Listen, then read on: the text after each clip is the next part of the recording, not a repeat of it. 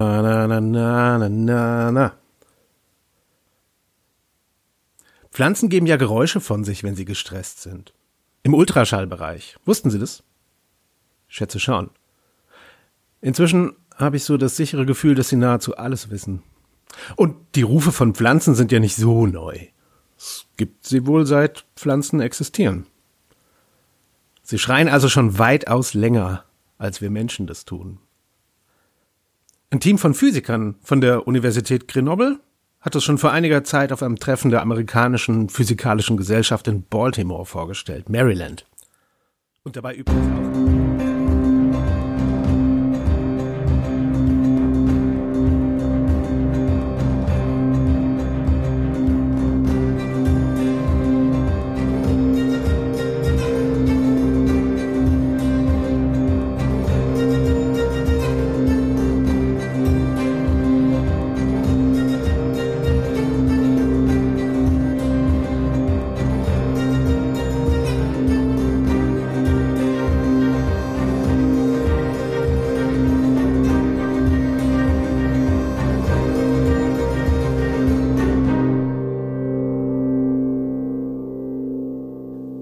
Das war der seltsamste Waldspaziergang, den ich jemals. Haben Sie gerade die Titelmusik schon gespielt? Hm. Hallo. Und willkommen bei den Geschichten aus dem Nichts. Meinen Namen darf ich nicht sagen, aber wir kennen uns ja inzwischen. Und ich bin der oberste Erzalliator von Terra, Besitzer einer Welt, Bewohner von zwei, wo sind wir? Zwei anderen Welten. Schön, dass ihr wieder da seid und zuhört bei den Protokollen meiner Erlebnisse. Hm. Haben Sie das schon mal gemacht? Die Musik genutzt, um.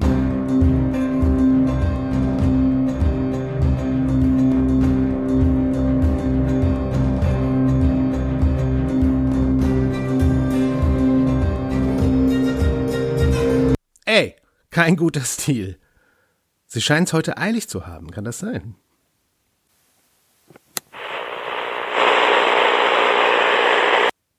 Mhm. Entschuldigung angenommen, Dankeschön. Ich fange trotzdem mit der Blauchili an. Denn ein Teil dieser Geschichte ist auch Ihre Geschichte.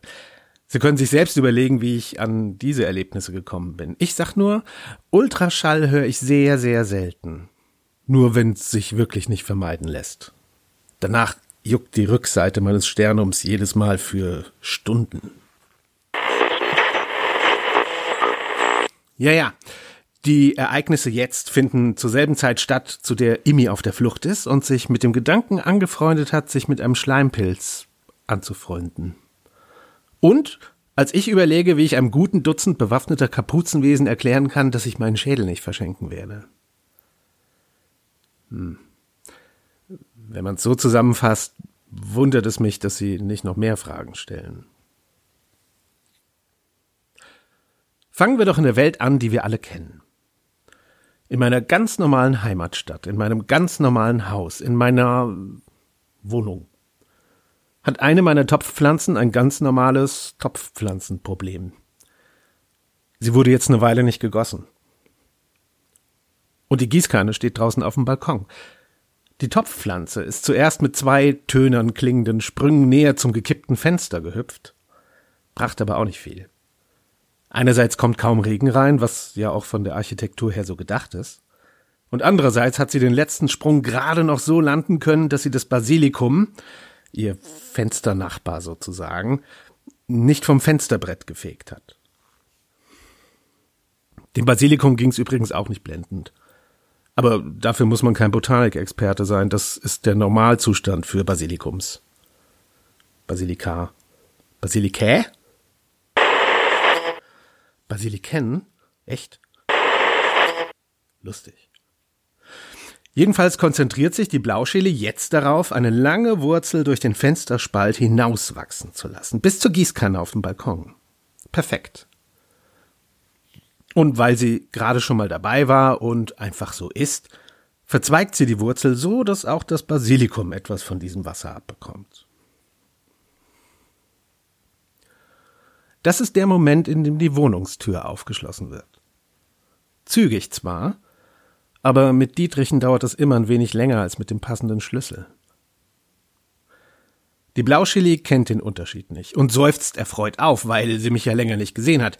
Und weil Gießkannenwasser schon klasse ist, ich ihr aber gerne von meinem Kaffee abgebe und sie genauso auf das Gebräu der zornigen Bohne steht wie ich.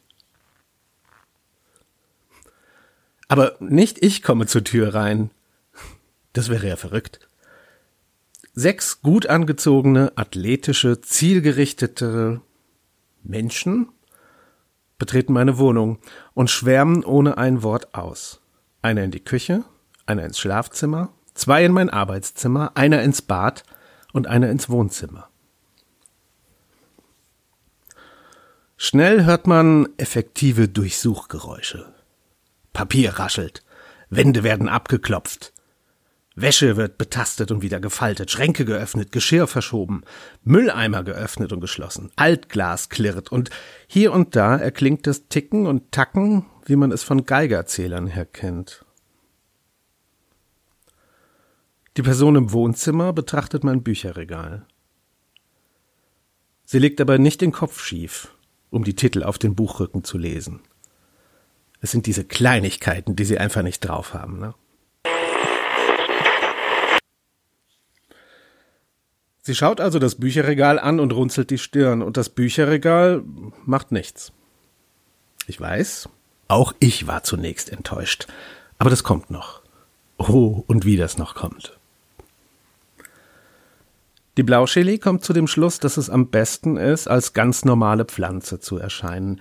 Also faltet sie ihre spitzdornigen Blüten ein, schiebt die blauen Früchte hinter ihre Blätter, das perlmuttfarbene Ding in der Mitte ist eh immer gut versteckt. Aber vielleicht war es diese Bewegung, die bemerkt wurde. Oder die Personen sind einfach sehr gründlich.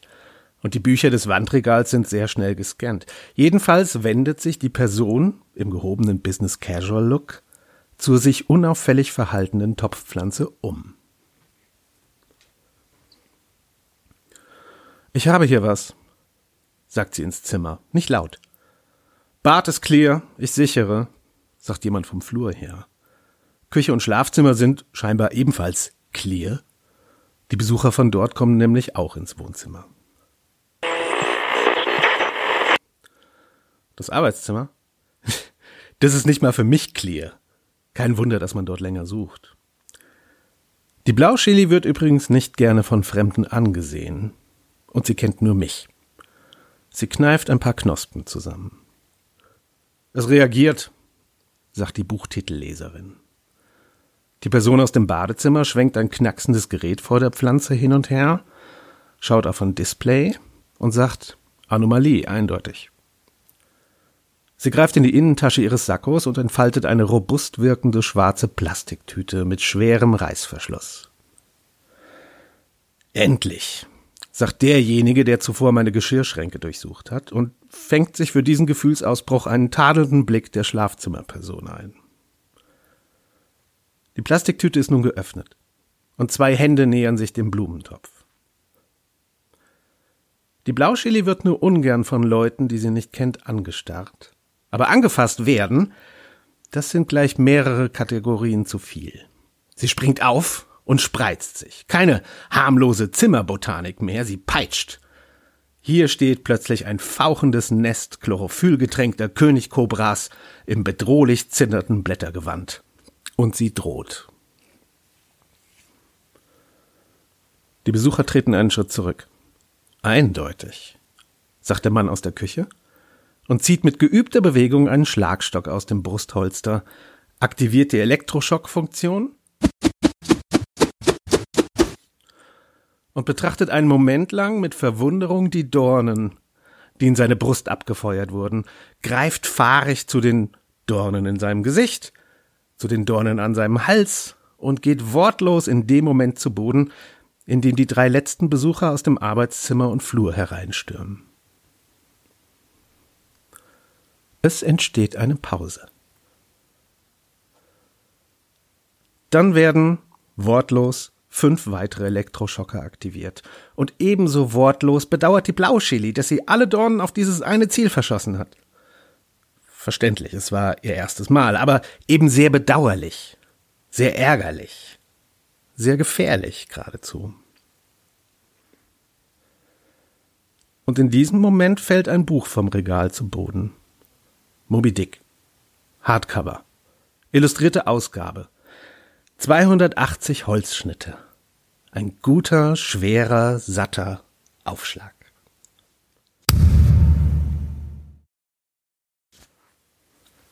Es sollten weitere folgen. Das Bücherregal verschwimmt. Zehn Augen und diverse Knospen sehen, wie es durchsichtig wird und verschwindet. Und dahinter ist. Der Blauschili fehlen die Begriffe, um das dahinter zu erfassen. Und sie ist nicht alleine damit.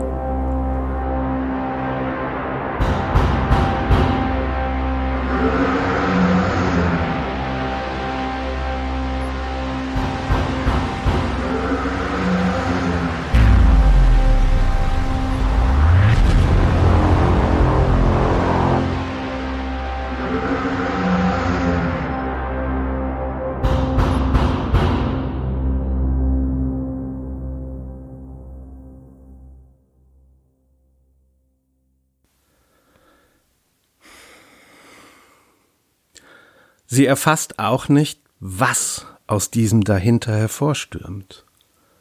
Schnell ist es. Viele sind es, groß sind sie, und dann ist da noch Fieber und die Jagd und Freude und Hunger.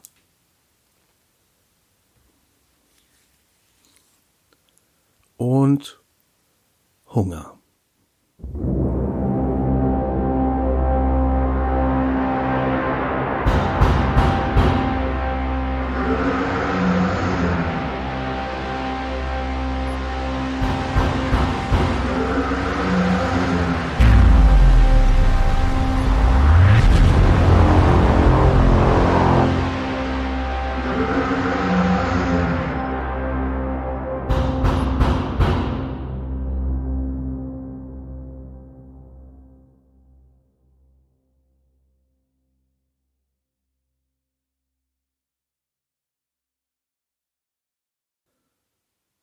Und danach? Nässe. Der Geruch von Eisen. Sattheit. Und Stille.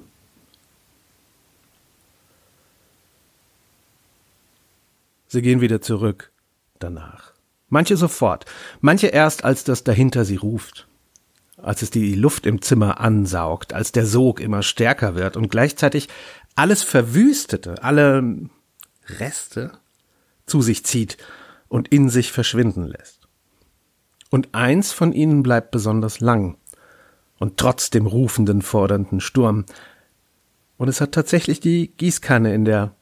Hm, die Blauschili nimmt das Wasser in vollen Zügen auf.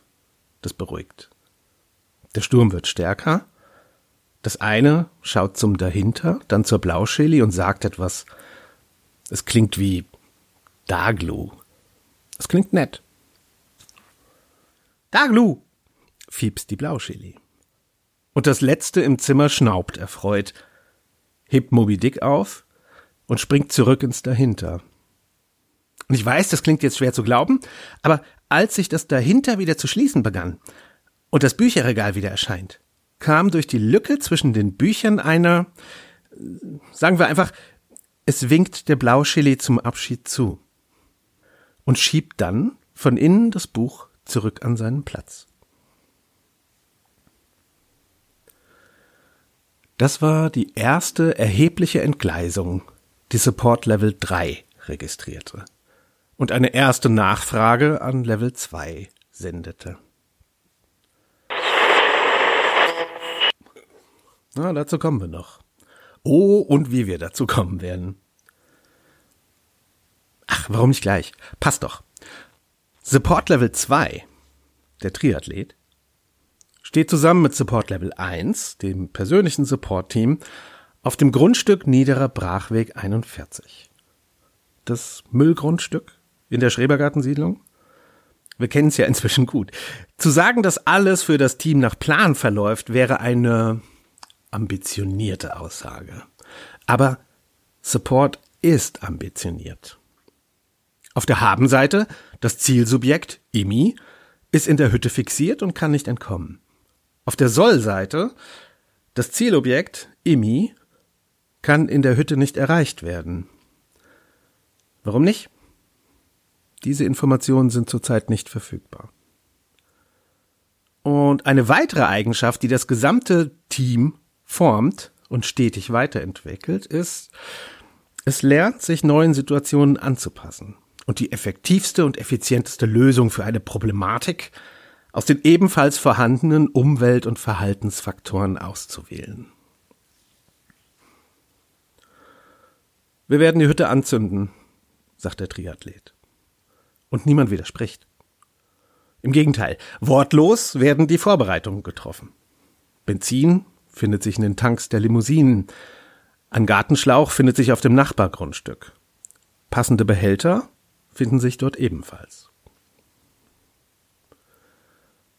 Imi sieht durch ein Astloch in der Hüttenwand zu. Den Blick nach draußen zieht er momentan eisern dem Blick nach innen vor. Hinter ihm, wahrscheinlich in der Grube, ja, ganz sicher in der Grube, schmatzt es sanft. Mehrfach. Sie sammeln Altglas, sagt er laut, weil das eine eindeutige Beschreibung eines beobachteten Sachverhalts ist. Da draußen tut jemand etwas und Imi kann es eindeutig beschreiben. Bierflaschen, Schnapsflaschen, Weinflaschen aus der Recyclingtonne von gegenüber. Das Schmatzen hinter Imi verändert sich. In der Grube schmatzt es und pustet.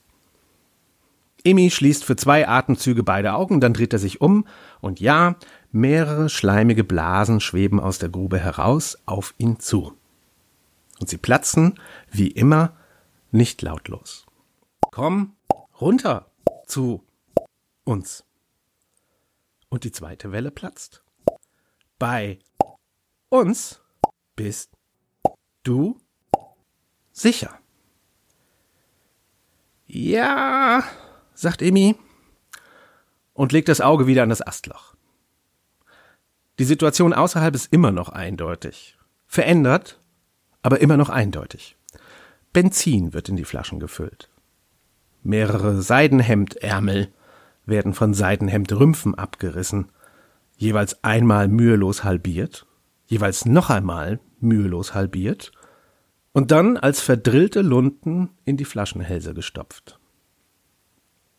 Scheiße, sagt Emi. Dann stoppen die Vorbereitungen draußen. Und trotz allem muss er grinsen. Einmal auflachen sogar. Ihr Pfeifen habt kein Feuerzeug. Er kichert. Wo kein Raucher, da kein Zippo. Er legt sogar den Mund an das Astloch und ruft, na, gar nicht mehr so big, ohne ein kleines Big. Und ist ein bisschen stolz auf sich. So nach dem Motto unerschrockener Einzeiler.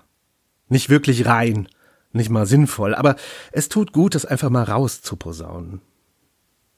Als er sein Auge wieder ans Astloch legt, sieht er, wie drei Personen des Support-Teams die elektrischen Zigarettenanzünder in den Mittelkonsolen ihrer Limousinen betätigen. Und Imi kichert nicht mehr. Der Triathlet steht jetzt etwas näher an der Hütte und hat sein Handy am Ohr. Er spricht laut und deutlich. Für alle um ihn herum. Hallo? Ich möchte einen Brand melden. Ja, Unterer Brachweg 41. Eine Gartenlaube. Beeilen Sie sich. Hier ist ein Mann eingeschlossen und kann nicht raus. Ich wiederhole, ein Mensch ist hier in Lebensgefahr. Er beendet das Gespräch. Drei Zigarettenanzünder klicken synchron und heiß. Der Triathlet sagt laut, beim standardisierten Schadensereignis kritischer Wohnungsbrand liegt die Erträglichkeitsgrenze für eine Person im Brandrauch bei circa 13 Minuten. Drei verdrillte, benzingetränkte Seidenlunden werden angezündet.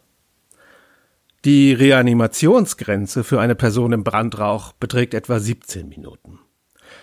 Deshalb gibt die Arbeitsgemeinschaft der Leiter der Berufsfeuerwehren eine Hilfsfrist von 9,5 beziehungsweise 14,5 Minuten vor. Drei Brandsätze werden geworfen. In dieser Stadt liegt die Hilfsfrist bei 90 Prozent der Fälle bei 10 Minuten. Drei Einschläge. Wand, Holz, Fensterverschlag, Plastikfolie, Dach, Teerpappe. Und bevor die Flammen zu laut zischen und bevor das alte Holz zu sehr knirscht und bricht und bevor es heulend lodert, hört Imi verdammt nochmal überdeutlich, wir sehen uns in spätestens elf Minuten.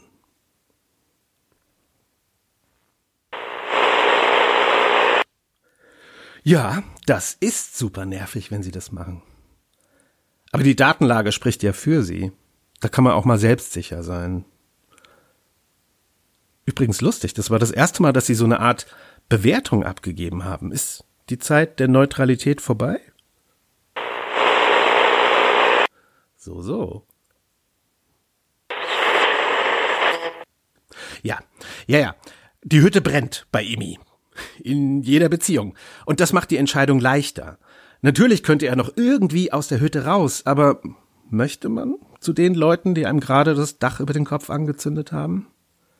Oder geht man doch lieber in eine Grube, an deren Boden eine Leiche und wahrscheinlich mehrere Kubikmeter Schleimpilz warten? Auf einmal ist diese Frage gar nicht mehr so rhetorisch, ne? Trotzdem schnell entschieden, weil die Fakten ja auch dafür sprechen. Rauch, Qualm und so zieht nach oben. Man soll ja auf Bodenhöhe bleiben. Wahrscheinlich ist das in der Rettungszeit mit einkalkuliert. Noch besser ist es also, wenn man unter den Boden gelangt. Richtig? Das denkt sich jedenfalls Emmy. Als er schon ein wenig hustend zur Grube hechtet und fast in einem Zug die gesamte Aluminiumleiter runterholpert und seinen Schwung nur so weit ablenkt, dass er nicht auf dem Skelett am Boden landet, sondern einen guten Meter weiter links davon. Er spürt und hört, wie seine Beine wieder bis zu den Knien im Schleim einsinken, und er hört eine Blase platzen. Hallo. Ja, sagt Emmy. Also, da bin ich wieder. Das Blubbern klingt amüsiert. Ja. Viele Fragen. Hm? Ja, aber, aber keine Zeit. Feuerwehr kommt. Doch. Imi fummelt sein Handy hervor, schaltet die Taschenlampe an, sieht das Skelett in der Latzhose und schaltet sie wieder aus. Geht zu Kontakte, sucht den Eintrag Goldnugget. Ja, er hat mich immer noch unter Goldnugget gespeichert. Ich weiß auch nicht, was ich davon halten soll, aber es ist ja auch ziemlich viel passiert. Kein Empfang. Grube, klar. Nachvollziehbar, aber nicht gut. Feuerwehr? platzt es neben ihm.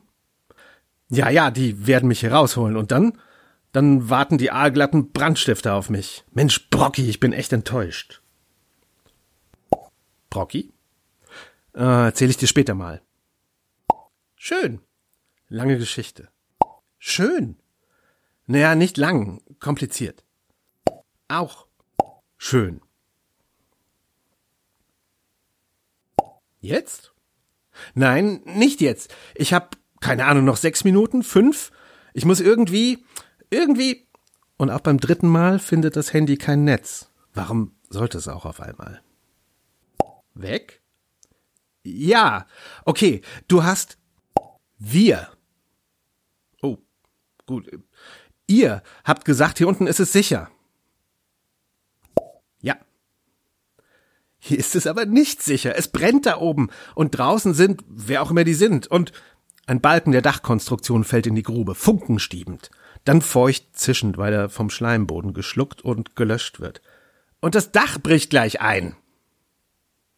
Nicht hier sicher. Ja. Pause. Keine weitere Blase schwebt heran. Ich habe jetzt echt keine Zeit für Spielchen. Dann doch wieder Blasen. Bei uns sicher. Und wo verdammt nochmal soll das sein? Schau. Imi schaut. Es ist inzwischen genug Licht von oben da, flackerndes, rotes, heißes Licht. Der Schleim um das Skelett in der Latzhose bewegt sich, kriecht, erfasst und umhüllt und wächst und bläht sich auf, bis die sterblichen Überreste von einer enormen Blase eingeschlossen sind. Schlierig, braun, gelb, grün. Und doch transparent genug, um immer noch zu zeigen, was in ihr steckt. Das, äh, setzt Imi an, ich, ich glaube nicht, dass. Schau. Die große, klebrige, braun-gelb-grüne Murmel des Grauens sinkt eine Handbreit in den Schleim ein. Und dann noch eine Handbreit. Und dann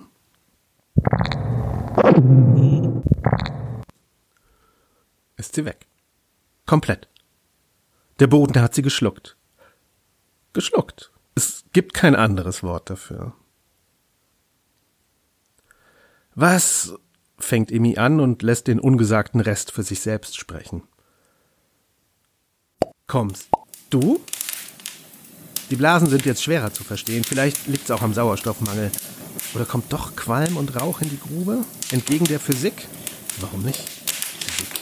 Hm. Warum eigentlich? Warum eigentlich nicht? Emis Füße werden befreit. Der Rand einer Blase bildet sich am Boden um ihn herum, wächst auf Brusthöhe. Kühl fühlt sich das an. Kühler als oben, jedenfalls. Ja?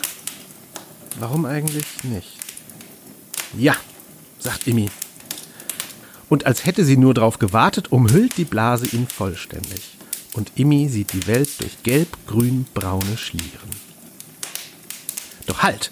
Bevor sich die Kugel vollständig um ihn schließt, stellt Imi doch noch eine vollständige Frage. Eine vollständige, naheliegende, wichtige Frage. Wie lang kann ich hier drin atmen? Und kurz vor der perfekten Kugel schweben zwei letzte kleine Blasen von draußen mit hinein. Die erste platzt. Atmen. Die zweite. Oh.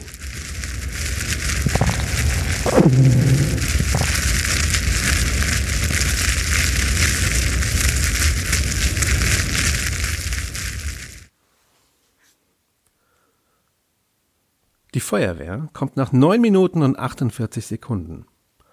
Sie finden niemanden in der Hütte vor. Keine Rettung, aber immerhin auch keine Bergung. Man entschließt sich, die Hütte kontrolliert abbrennen zu lassen. Standardprozedur. Das war die zweite erhebliche Entgleisung, die Support Level 3 registrierte. Und eine zweite Nachfrage an Level 2 sendete.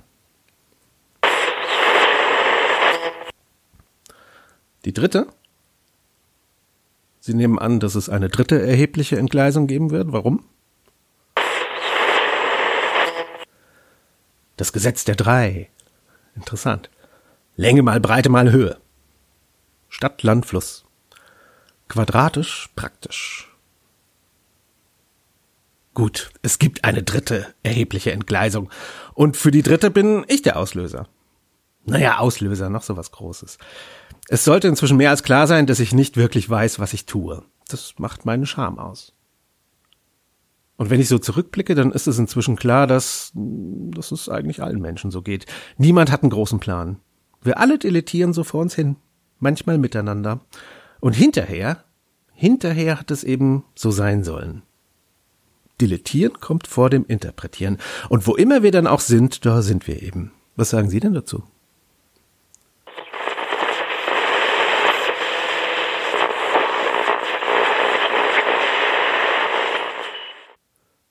Hm. Das ist eine sehr gute Antwort. Krass. Ja, das, das klärt alles auf. Und so unkompliziert. Das ist der Hammer. Aber okay, zurück zur Entgleisung, zurück zu, zu mir. Zurück zu dem Moment, in dem ich hätte sterben können. Mhm. Ja, das schränkt es nur bedingt ein. Aber auch das trifft auf uns alle zu. Aber gehen wir nicht in diese dunkle Ecke. Bleiben wir auf der wunderbaren Welt, die mir Klavierdieb geschenkt hat. bei den Kapuzenwesen. Ich nenne sie hier Kapuzenwesen, weil das ihr deutlichster visueller Aspekt ist. Bis jetzt. Sie sind mindestens zwei Meter groß, tragen Roben mit Kapuzen und unter diesen Kapuzen ist undurchdringliche Schwärze. Wir haben trotzdem gemeinsam gefeiert, meine neuen Freunde und ich. Sie nennen sich der Staub.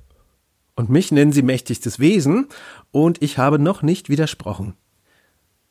Ein paar ihrer Namen kenne ich inzwischen ja auch. Und jetzt inmitten des großen Festes zu meinen Ehren möchten Schattenwunder, Nachtblut, Fluchbrand, Brandbalg, Schwarzwind, Knochenhammer, Blutwind, Schwarzknochen, Nachthammer, Knochenblut, Brandfluch, Schmerzherz einen Schritt in unserer Freundschaft gehen, von dem ich mir nicht sicher bin, dass ich ihnen folgen möchte. Sie wollen mir zeigen, was in ihrer Dunkelheit wartet. Ein paar Dutzend schmutzig bandagierte Hände bewegt sich, fast die Ränder der Kapuzen, und langsam, fast vorsichtig werden die Kapuzen nach hinten gezogen. Und was unter den Kapuzen zum Vorschein kommt, was aus der Dunkelheit geschält wird. Kann einfach nicht unter ihnen Platz gehabt haben. Knöcherne Schädel, mit und ohne Hörner. Ein Pferdeschädel, mit farbigen Streifen geschmückt, ein Büffelschädel mit Spiralen verziert, ein Hirsch mit stilisierten Wellen ornamentiert, ein Krokodil, eine Kuh, ein Huhn, na, das passt auf jeden Fall drunter. Ein Wolf. Er grinst, wie alle anderen auch. Wo ist Lucy, denke ich. Sie muss das jetzt nicht mit ansehen. Aber ich kann meinen Blick nicht von diesen zwei Meter großen, schädelgekrönten Wesen losreißen. Ist das der Chetinkopf einer Spinne? Ja. So groß wie der Nashornschädel des nächsten Wesens. Und dann spüre ich plötzlich, wie Lucy sich an meinen Knöchel drückt und warm und fällig und ruhig ist und sehr lebendig. Und die Spinne spricht, ausgerechnet. Die feuchten Bälle, die uns zeigen, wohin du schaust, sie werden immer größer und sie tanzen. Die Spinne klatscht erfreut in die Hände. Und das nasse Fleisch zwischen deinen Kiefern, sagt das Krokodil. Ich sehe seine Spitze zucken. Meisterhaft. An deinen Schläfen, sagt das Pferd pulsieren kurvige Schläuche unter deiner Haut. Adern, sagt der Hirsch. Er weiß mehr als die anderen. Man hört es an seiner Stimme. Adern gefüllt mit Blut. Und der Rest knurrt und klappt und knirscht zustimmend, fast bewundernd. Der Hirsch erklärt weiter. Er steuert alles, ohne es zu merken ohne auch nur daran denken zu müssen. Tausende und abertausende kleine Prozesse zur gleichen Zeit. Tag und Nacht. Abertausende von Entscheidungen, die innerhalb jedes Herzschlags getroffen und ausgeführt werden. Und alle sind sie richtig. Wieder erklingt beinerne Zustimmung allüberall. Du bist wie wir, sagt der Hirsch, und hier folge ich ihm nicht mehr. Und doch nicht wie wir. Und da hat er mich wieder. Du schaust nach innen. Dein Geist, er deutet auf meinen Kopf, lenkt dein Fleisch. Und wo du zum Fleisch schaust, schauen wir nach draußen. Wir lenken Wege von Welten.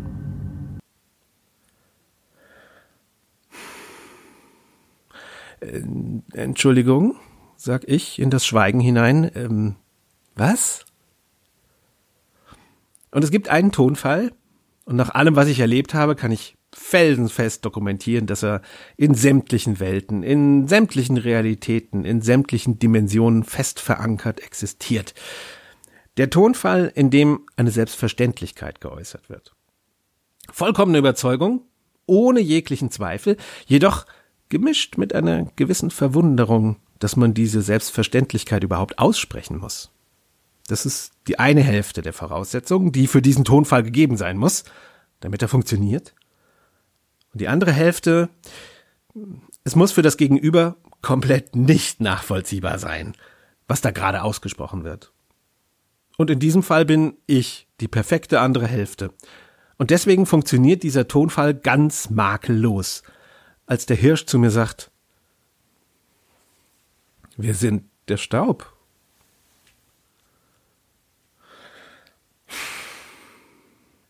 Erinnern Sie sich dran, dass mich Klavierdieb mal gefragt hat, ob ich einen Pakt mit ihm eingehen will? Ich habe ja gesagt. Erinnern Sie sich dran, dass Imi in der Hütte, als er die Grube das erste Mal sah, einfach hätte gehen können? Er tat es nicht. Und ähm, wieder die Regel der drei.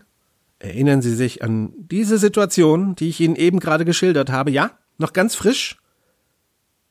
Hier steige ich aus. Ich schaue in die Runde und knöcherne, bunt angemalte Tierschädel schauen, naja, erwartungsvoll zurück. Ich blicke in die Ferne, sehe die Monumentalbauten, die Lava-Wasserspiele am Rand der Stadt, den wolkenkratzenden Kaktus in der Eiswüste, die Schwärme von Flugquallen, die schwebenden Inseln am Himmel ohne Sterne. Ich beuge mich vor und nehme Lucy auf den Arm. Ich will nach Hause sage ich zum besten Dackel der Welt. Und es funktioniert.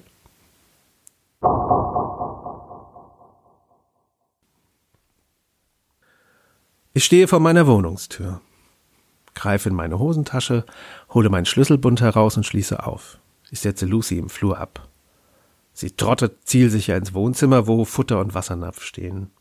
Ich hole mir frische Klamotten aus dem Schlafzimmerschrank, ich gehe ins Bad, ziehe mich aus, lasse Wasser in die Wanne laufen und leg mich rein. Und mache eine ganze Weile lang nichts. Naja, atmen schon. Und das Blut wird durch mich durchgepumpt. Und wenn ich zum Beispiel meinen Arm heben möchte, um die Wärme des Wasserstrahls zu regulieren, dann klappt das auch. Jeder Finger bewegt sich genau richtig. Die Haut an den Fingerspitzen ist runzlig geworden und Nachdenken Nachdenken ginge prinzipiell auch. Still genug ist es, weil der Wasserhahn nicht mehr läuft. Etwas rumpelt in der Wohnung über mir. Meine Ohren hören das. Ich wasche mir die Haare. Ein Stuhl wird in der Wohnung unter mir zurückgeschoben. Das Wasser in der Wanne wird langsam kalt. Ein paar Autos fahren draußen am Haus vorbei. Mehrere. Ich zähle nicht nach. Ich steige aus der Wanne, trockne mich ab, ziehe die frischen Sachen an, rasiere mich, nach einem Blick in den Spiegel nicht, aber Hunger habe ich, also gehe ich in die Küche. Klavierdieb steht in der Küche. Sein linker Schädel sieht mich an und grinst, wie immer, Schädel eben. Der mittlere und der rechte schauen konzentriert auf den Teller vor ihm, auf meinem Küchentisch. Und mit einer Klaue legt er eine Scheibe Gouda, mittelalt, auf die Brotscheibe auf der schon säuberlich arrangiert ein paar Blätter Eisbergsalat liegen. In der anderen Klaue hält er die Flasche mit der scharfen Soße. Der rechte Kopf legt zur besseren Konzentration seine Zungenspitze zwischen die, nennen wir es Lippen. Die Flasche wird gedrückt und ein geradezu florales Muster spritzt auf den Käse. Klavierdieb knurrt erfreut und legt eine weitere Sandwichscheibe drauf. Betrachtet das Ergebnis, drückt mit einer Messerfingerspitze nochmal nach, knurrt nochmal und dann schneidet er es mit einem schnellen Fingerschnitt hälftig durch. Diagonal. Nimmt ein Dreieck an sich und schiebt mir wortlos den Teller rüber. Wir essen schweigend. Teilweise rauchend. Also Klavierdiebs Sandwich raucht. Dort, wo er abbeißt. Genüsslich, wie es auf mich wirkt. Ich bin eben in das falsche Stockwerk gekommen, sagt der linke Schädel, während der mittlere noch kaut. Ah, sag ich. Ja, sagt der rechte Schädel, aber es war niemand da. Mhm, mach ich. Und dabei bleibt es eine Weile. Oh, ich hatte viele Fragen. Aber in diesem Moment ist keine, ist keine so wichtig, dass ich sie aus, nee, das ist falsch jede ist enorm wichtig. Und ich kann nicht entscheiden, welche Frage zuerst kommt. Oder vielleicht ist das auch falsch. Vielleicht war es so, wie es von außen wirken musste. Manchmal ist es nämlich einfach genug, ein belegtes Brot zu essen. Stück für Stück das Brot in sich verschwinden zu lassen. Du bist früh zurück, sagt Klavierdieb, nachdem er den letzten Bissen in seinen mittleren Rachen geschoben hat. Ich zucke mit den Schultern. Ah, sagt Klavierdieb, die universelle Geste eines weltbesitzenden Wesens. Manche von denen brauchen Ewigkeiten, um das zu erkennen, dabei macht das die ganze Sache so viel leichter. Eine Handvoll seiner Tentakelaugen fixieren die Plastiktüte mit den Brotscheiben, schwanken abwägend hin und her. Aber du lernst schnell, sagt kein Schädel, sondern Klavierdiebs Stimme in meinem Kopf. Ach ja, was denn? sage ich. Und nur weil ich mich davor erst räuspern muss, klinge ich nicht wie ein brotziger Jugendlicher. Das kommt stets hinterher, sagt er. Mir läuft kein Schauer der Erkenntnis den Rücken runter. Ich sag einfach nur, es wäre schön, einfach mal mehr zu wissen. Tust du doch. Oh, sowas meine ich. Die Brottüte ist nicht mehr von Interesse, ich dagegen schon. Diesen, diesen Orakelmodus, manchmal ist er wirklich charmant. Gerade nicht. Das habe ich wahrscheinlich ausgesprochen, denn Klavierdieb schnaubt dreifach synchron. Orakel. Es gab eine Zeit, da waren die sehr verbreitet. An allen Enden der Welt gab es Orakel. Jedenfalls dort, wo berauschende Mittel mit leicht zu beeindruckendem Publikum verbunden wurden. Schlaue Verbindung. Aber nur wenige von denen waren wirklich auserwählt. Ich denke drei. Vielleicht vier. Hm, nein, drei. Da war ein Schlagwort gefallen. Bin ich so ein Auserwählter? Bin ich so ein Auserwählter? Und Klavierdiebs Körper beginnt zu zittern. Und aus dem Zittern wird ein Schütteln, und aus dem Schütteln werden Krämpfe? Alles an ihm peitscht. Die Klauen krümmen sich, die Flügel spreizen und falten sich. Er kann kein Auge offen halten, kein einziges. So sehr muss er lachen. Nein, sagt er, als er sich nach einer gefühlten Ewigkeit so weit beruhigt hat, dass er nur noch leicht prusten muss. Aber ähm, wenn es dir hilft, ich habe dir ein belegtes Brot gemacht. Das mache ich sehr selten. So ein Brot sogar noch nie. Meine Resonanz ist ähm, mäßig. Auserwählt. Er schmeckt dieses Wort und schüttelt sich. Auserwählt werden ist nichts Besonderes. Jeder, er zeigt auf die Obstschale auf der Anrichte, jeder Apfel, den du pflückst, ist auserwählt. Ich schaue ebenfalls auf die Obstschale, nachdenklich. Das sind Bananen. Irrelevant. Ich möchte doch nur wissen, was hier geschieht. Klavierdieb hebt eine Klaue, legt zwei Klingenfinger aneinander und schnipst. Die Küche steht in Flammen. Er schnipst erneut. Die Küche ist bis unter die Decke mit Salzwasser gefüllt. Er schnipst erneut. Die Küche ist aus Glas. Er schnipst erneut. Die Küche ist mit einer samtigen, waldgrünen Haut überzogen. Er schnipst erneut. Die Küche ist siebenfach in sich dreimal gespiegelt. Er schnipst erneut. Die Küche besteht aus Wespenflügeln. Er schnipst erneut. Die Küche ist der Halbton zwischen B und C. Er schnipst.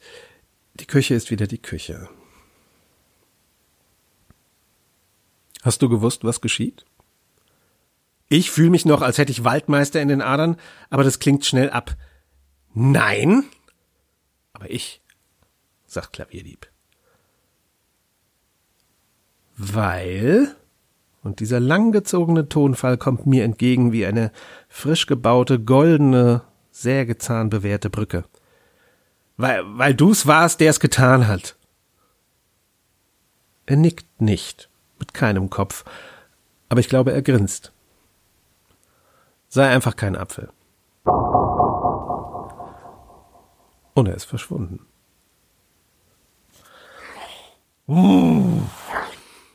Lucy steckt ihren Kopf in den Türrahmen. Es klingelt an der Tür. Aus dem Abfluss des Spülbeckens steigt eine kleine grün-gelb-braune schlierige Blase auf und platzt. Aus dem Wohnzimmer höre ich Daglo. Es sind Bananen. Flüstere ich. Und dann stupse ich Lucy spielerisch auf die Schnauze. Kipp eine Ladung Backpulver in den Abfluss, ignoriere die Klingel, eruiere das Daglu. Das ist einfach. Die Chili blubbert vor sich hin. Daglu, Daglu, Daglu. Wenn sie nach einem Kaffee noch lauter wird, kommt sie auf den Balkon, sage ich zu Lucy. Und sie schnaubt zustimmend. Es klingelt wieder. Ich öffne die Tür. Der Triathlet steht vor mir. Ich sage, jetzt nicht. Und lasse die Tür wieder zufallen. Keine Ahnung, was von all dem den Ausschlag gab. Irgendetwas hiervon war die dritte erhebliche Entgleisung, die Support Level 3 registrierte, und ähm, deswegen klingelt es gleich nochmal an meiner Tür. Was habe ich gerade gesagt? sag ich durch die Tür. Herr Laugrau, überlegen Sie sich Ihre Entscheidung nochmal oder hören Sie mir wenigstens durch die Tür zu. Er klang anders als sonst. Ich werte Ihre Stille als Zustimmung, auch aufgrund Ihrer bisher erhobenen Daten. Doch genug davon. Ich bin nun befugt, Ihnen Informationen über die Organisation zu geben, der ich angehöre.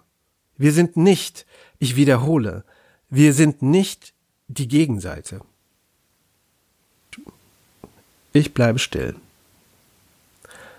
Ich äh, werde weiter dem Muster folgen und die andauernde Stille als andauernde Zustimmung und somit Informationsaufnahme werten, auch weil ich keine Bewegung hinter der Tür höre, sie also höchstwahrscheinlich ihren Standort nicht verlassen haben. Nun gut. Wir haben aus drei Gründen keinen Namen. Erstens, unsere Organisation ist einzigartig. Zweitens, all unsere Mitglieder sind von Anfang an Teil dieser Organisation. Es ist für uns also eine Selbstverständlichkeit. Und drittens, niemand außerhalb der Organisation weiß von der Existenz der Organisation. Dies sind die drei Argumente, warum sie keine Bezeichnung benötigt. Ich kann nicht widerstehen und warte auf mehr. Außerdem kann ich nicht widerstehen und sage, macht es das nicht unnötig kompliziert, über sie zu sprechen? So intern? Sie hören zu, Herr Laugrau. Das freut mich und bestätigt auch meine Annahme.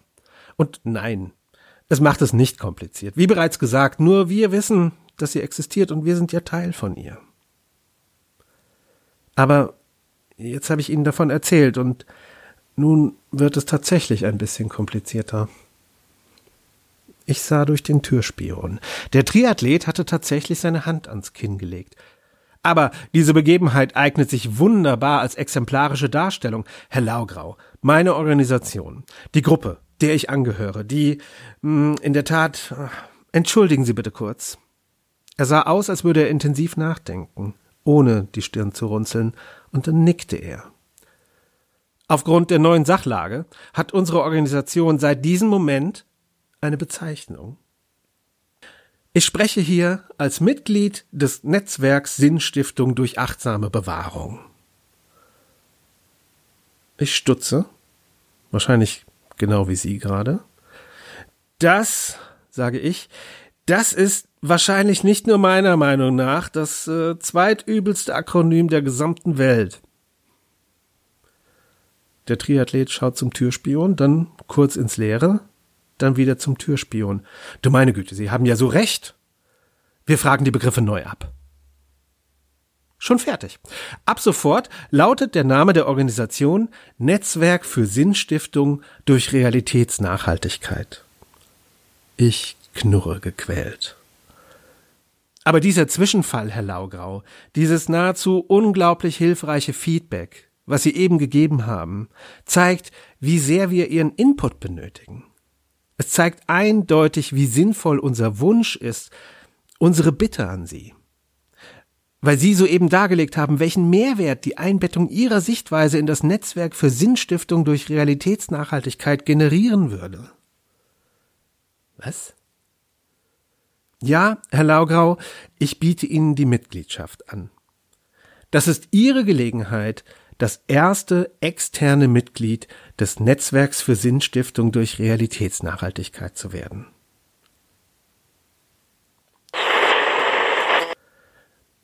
Ich glaube, ich habe mich hinter der Tür ein wenig in mein, also, also es kann sein, dass ein wenig Mageninhalt hochkam.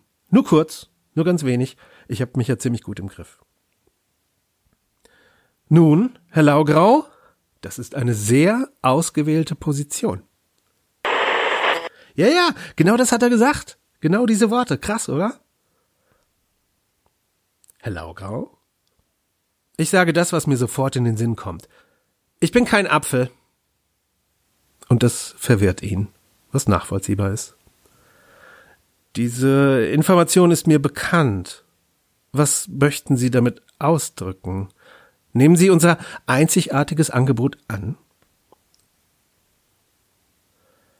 Ich suche eine, eine mächtigere Formulierung als Erwiderung und bin relativ schnell erfolgreich. Nein, ich habe Besseres zu tun. Naja, erstmal geschah nichts. Aber letztendlich hat diese Ablehnung dazu geführt, dass ich Level 3 kennengelernt habe.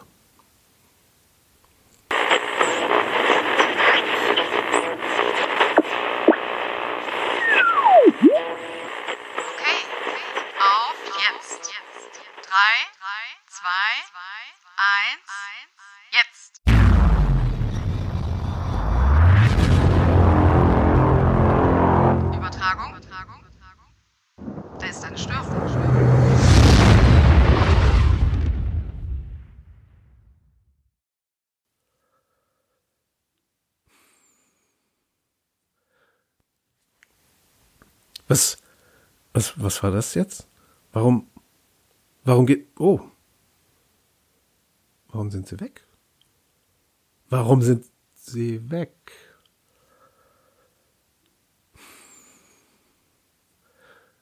Ihr seid noch da, das ist schön, aber mein, mein Gegenüber ist gerade verschwunden.